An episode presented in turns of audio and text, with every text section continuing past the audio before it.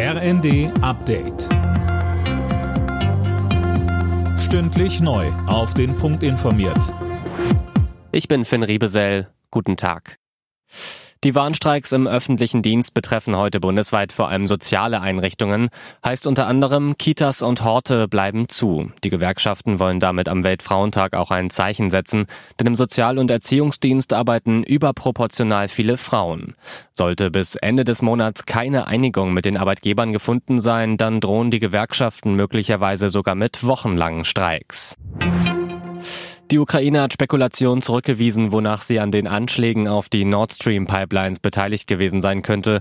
US-Ermittler hatten offenbar herausgefunden, dass Spuren des Sabotageakts in die Ukraine führen. Wer aber genau hinter dem Anschlag steckt, ist weiter unklar. Die Ukraine braucht deutlich mehr Munition. Über gemeinsame Lieferungen beraten heute die EU-Verteidigungsminister in Stockholm. Der EU-Außenbeauftragte Borrell schlägt vor, dass die Mitgliedsländer aus ihren eigenen Beständen Munition im Wert von zunächst einer Milliarde Euro an Kiew liefern.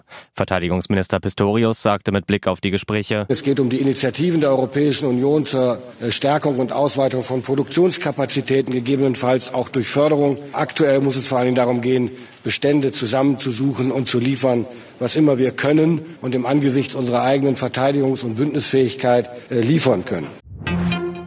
In der Champions League steht für Bayern München heute das Achtelfinal-Rückspiel an. Gegner ab 21 Uhr ist Paris Saint-Germain. Für den Einzug ins Viertelfinale reicht schon ein Unentschieden.